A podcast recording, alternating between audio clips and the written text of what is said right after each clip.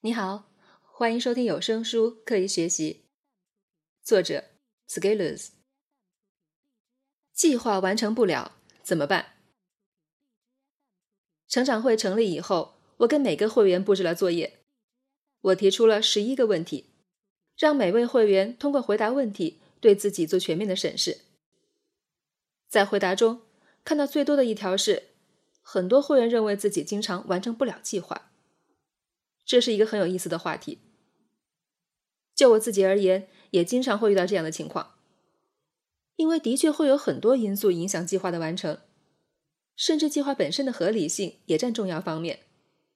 这里我们分几个方面试分析一下：一，对未来的感知力能否投射到当下的执行？在生活中。我们往往更倾向于响应在当前或者可预见的几日内要发生的情况，比如你有个电话响了，来了一条微信，微博有人留言，这些属于紧急但是不重要的事情，而且完成与否十分容易衡量。比如电话接完了，未读数清零了，终于没有那个小红点了。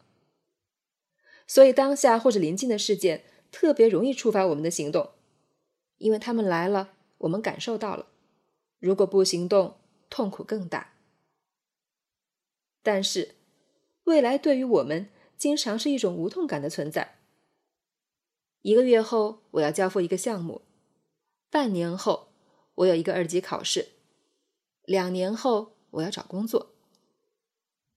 急什么？还早着呢。由于时间拉长了，我们无法切身感受那种迫切的临近感。也就是说，这时我们的感知是迟钝的，不敏锐，经常让我们无法触发行动。于是，就有了人见人爱的拖延了。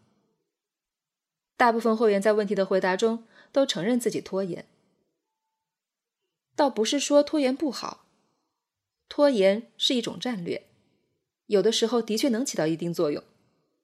但是对于一些对我们很重要。要求我们立即投入的事情，如果拖延，造成的后果会比较严重。如果你要应对这种拖延，你需要做的就是在你的计划完成以后，尽早的开始行动。不管是长期还是短期计划，你都不应该到迫在眉睫时才开始。不是说了，在通往牛叉的路上，让一部分事情先做起来，比如。假使你决定夜里十一点前要睡觉，而你有四项工作要在这之前完成，那么你吃完晚饭稍事休息后，大概七点就要开始工作，而不是先上回网聊个天、看集美剧、刷部片儿，那样一下就到九点了，然后你又做不完事情，于是自责工作没做完，于是还会晚睡，于是第二天起不来，于是恶性循环。对抗拖延的方法是先紧后松，而非先松后紧。告诉自己是因为没状态。动作快一点，永远不会吃亏，因为你赶在了时间的前面。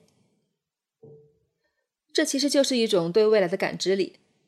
为了确保计划的执行到位，为了确保将来在战略上的主动，而且更关键的是，能感知到未来的场景与可能性，做出预判后。就开始行动，充分感知未来的处境，并投射到当下，触发行动。什么样的人做这种事情最多？是企业的决策者。企业领袖通常时刻在思考行业的变化，关注自身企业的发展，结合内外情况做出预判，形成战略布局，通过团队执行做好准备，等风来站上去。在他们口中有一句话叫“赢得未来”。我的理解就是，趋势来了，如果你准备好了，你就赢了；如果你还不知道怎么回事你就输了。企业的决策者如果拖延，没有将对未来的感知投射到当下的执行，甚至对未来没有感知，那他和他的朋友们可能就要成为一个连续创业者了。在我的会员中有几位是创业者或者实体经营者，拥有自己的企业机构，而我们其他大部分人现在未必是一个团队的决策人，但是我们是自己的领袖。对于自己的未来，也要有像健康生长的企业那样，有一个好的预判，好的执行。具体下来就是，你如果制定了计划，就让自己尽快开始执行。拖延更像是心里的柏林墙，你要把它推倒，势如破竹般前行。二，代办与计划应该安排合理，必要时做出取舍。世上事有难有易，有一类事情是极端容易的，但又是极端难的，那就是我们的想法，我们的欲望和想象力。以及在大脑里运行的各种思绪，均来源于此。想法是极易生成且极于逃逸性的，它不会受到我们所处局部的限制。我们可以处境悲苦，但这完全影响不了内心的肆意徜徉，对未来充满美好憧憬。霍金困在轮椅上，却能思考整个宇宙的问题。他的著作《果壳中的宇宙》。其书名源自莎士比亚戏剧《哈姆雷特》的台词：“我即使被关在果壳之中，仍自以为无限空间之王。”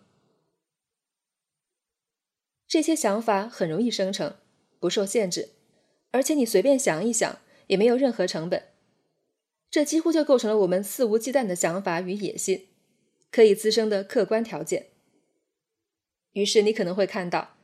一个刚刚创业一个月的连续创业者，呼喊着：“我是未来的马云，我有改变世界的理想。”一个四级挂科的学生手里拿着一本 GRE 红宝书，告诉其他人，他的目标是三个月消化两万个生词。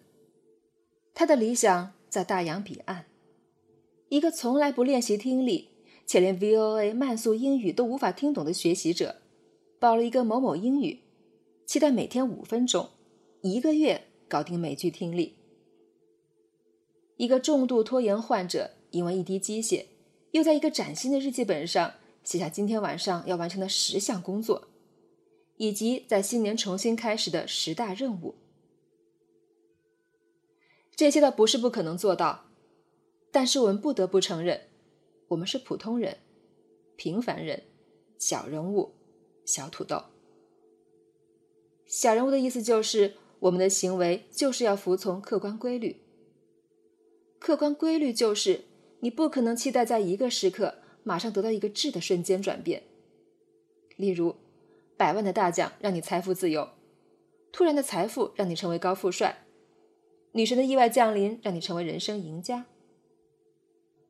我们都是时间长河里的一条鱼，尽管认为自己很不一样，但是也和其他鱼一样。在顺着河往下游，但是这些想法与欲望，其实很多时候会给我们造成一种幻觉，让我们沉迷其中。而且更要命的是，这种幻觉代替了我们的部分真实。这种虚幻的真实是能给大脑一些快感的，仿佛你已经有了显赫的声名、巨额的财富、遮天的权利，于是你的判断。认知与决策都出现偏差，就像是这种逻辑：假使我是个学渣，我就不能通过装着要背 GRE 单词看上去牛一点吗？假使我是找不到工作，我就不能做出创业的样子，看上去更像成功人士一点吗？举几个具体例子。其实你自知自己是个懒人，没有控制力。但是你的大脑却告诉自己要做一个勤奋有规律的人，于是，在读书时代，每到放假你就带很多书，你是在用一个将来自己会很勤奋的幻象指导你自己当下的决策。想象自己很勤奋又能管得住自己，是一种很快乐的感觉。然后我们觉得自己真的能做到。事实我们也知道，绝大多数时候我们是做不到的。所以在大学，我认清了自己的本质以后，放假就不带书回家了。再说计划，当拖延者报复似的在纸上写下一大堆待办事项的时候，他是在用一个极富有行动力的幻想，或者预期的美好场景，指导自己当下计划的制定。其实有的时候，我们知道，按照自己这种糟糕的状态，是绝对不可能把这件事情做完。但是我们还是写了，因为我们沉溺在美好的幻想中，不愿意出来啊。所以一次又一次，我们制定了好多计划，然后我们又没有做完。反复挫败，我们已经不再相信计划了。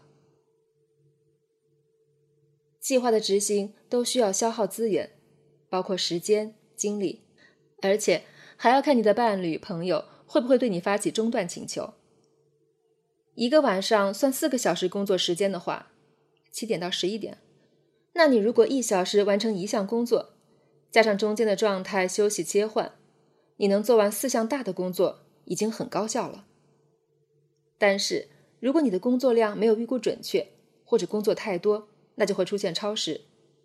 而第二天，如果你还有新的工作，那么你是不可能做完手头的事情的，因为你的资源不够。